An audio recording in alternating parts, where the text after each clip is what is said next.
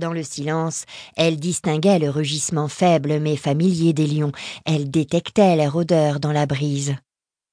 Soudain, les félins cachés par l'herbe haute jaillirent. Ayla compta deux jeunes et trois ou quatre adultes.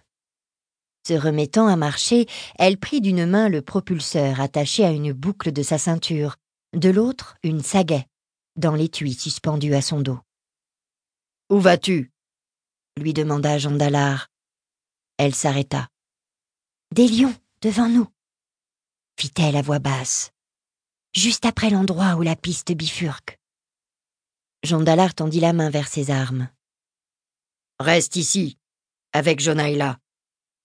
Ayla baissa les yeux sur son bébé endormi, puis regarda de nouveau son compagnon.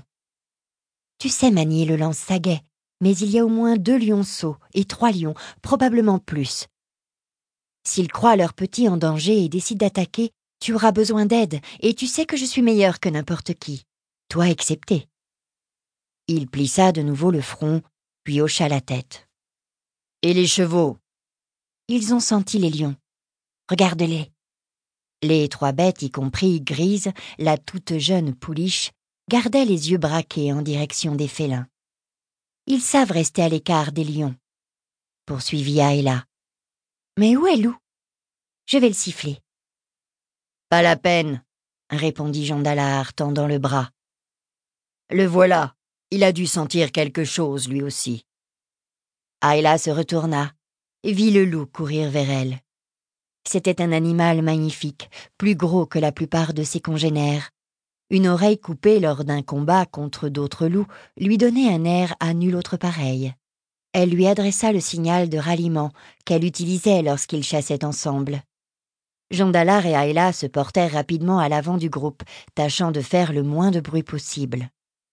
Joharan eut un hochement de tête satisfait quand il les vit apparaître silencieusement, leurs lances saguet à la main. Combien sont-ils? s'enquit Ayla. Plus que je ne pensais, répondit Téphona, tentant de cacher sa peur. Quand je les ai aperçus, j'ai cru qu'ils étaient trois ou quatre. Mais maintenant qu'ils se sont mis en mouvement, je pense qu'il y en a davantage. C'est une grande troupe. Et ils sont sûrs d'eux, ajouta Joharon. Comment le sais-tu? demanda Téphona. Ils ne se préoccupent pas de nous. Ayla connaît bien les lions des cavernes, fit remarquer Jean. On devrait peut-être lui demander son avis. Joharan se tourna vers la jeune femme, l'air interrogateur. Tu as raison, dit-elle. Ils savent que nous sommes là, ils savent combien nous sommes. Nous ne leur paraissons peut-être pas plus dangereux qu'un troupeau de chevaux ou d'aurochs, et ils doivent se croire capables d'isoler le plus faible d'entre nous. Ils ne sont pas d'ici. Qu'est-ce qui te fait croire ça? demanda Joharan étonné, comme toujours par l'étendue du savoir d'Aïla.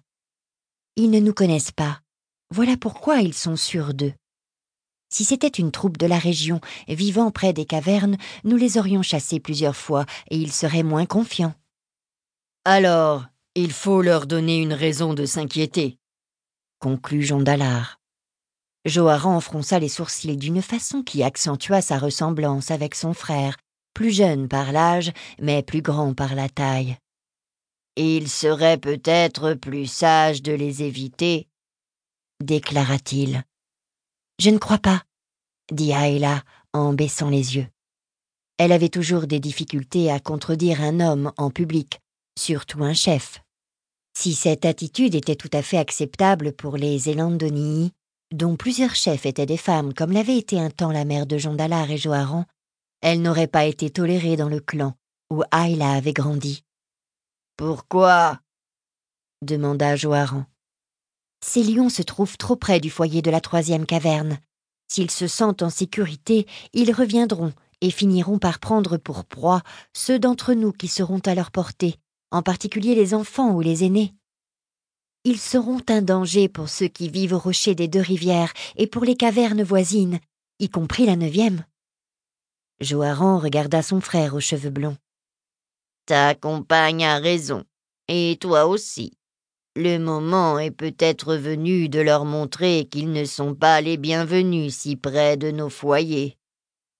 Ce serait aussi l'occasion d'utiliser les lances saguets pour chasser à une distance plus sûre, souligna Jondalard. Plusieurs d'entre nous s'y sont exercés. C'était une des raisons pour lesquelles il avait voulu revenir auprès des siens, leur montrer l'arme qu'il avait mise au point. Nous n'aurons peut-être pas à en tuer un, ajouta-t-il. Il suffira d'en blesser deux ou trois pour leur apprendre à se tenir à l'écart. Jean commença Ayla. Elle était maintenant capable d'exprimer un avis différent du sien, ou tout au moins de lui soumettre un argument à considérer. Elle n'avait pas peur de lui dire ce qu'elle pensait, mais elle voulait le faire avec respect. Un lance-saguet est une très bonne arme, convint-elle. Il permet de lancer d'une distance moins dangereuse qu'à la main, mais plus sûr. Ce n'est pas tout à fait sûr. Un animal blessé est imprévisible. Quand il a la force et la rapidité d'un lion des cavernes, la douleur le rend capable de tout. Si tu décides d'utiliser ces armes contre ces lions, ce ne doit pas être pour blesser, mais pour tuer. Elle a raison, approuva Joharan. C'est vrai, admit Jean Dallard avec un sourire penaud. Mais si redoutables que soient les lions des cavernes, je répugne toujours à en abattre un, quand je n'y suis pas contraint. Ils sont splendides, agiles et gracieux dans leurs mouvements. Ils n'ont pas grand-chose à craindre. Leur force leur donne confiance. Il regarda sa compagne avec fierté et amour. J'ai toujours pensé que le lion des cavernes était un totem parfait pour toi. Gêné de révéler des sentiments aussi profonds, il s'empourpra. Je pense quand même que c'est le moment d'utiliser les lances saguets, conclut-il.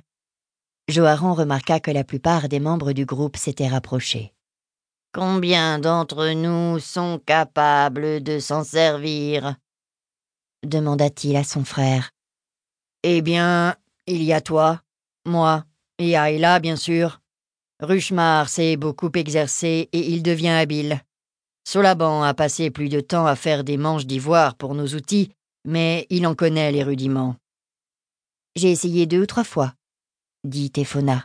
Je ne suis pas très doué, mais je sais lancer à la main.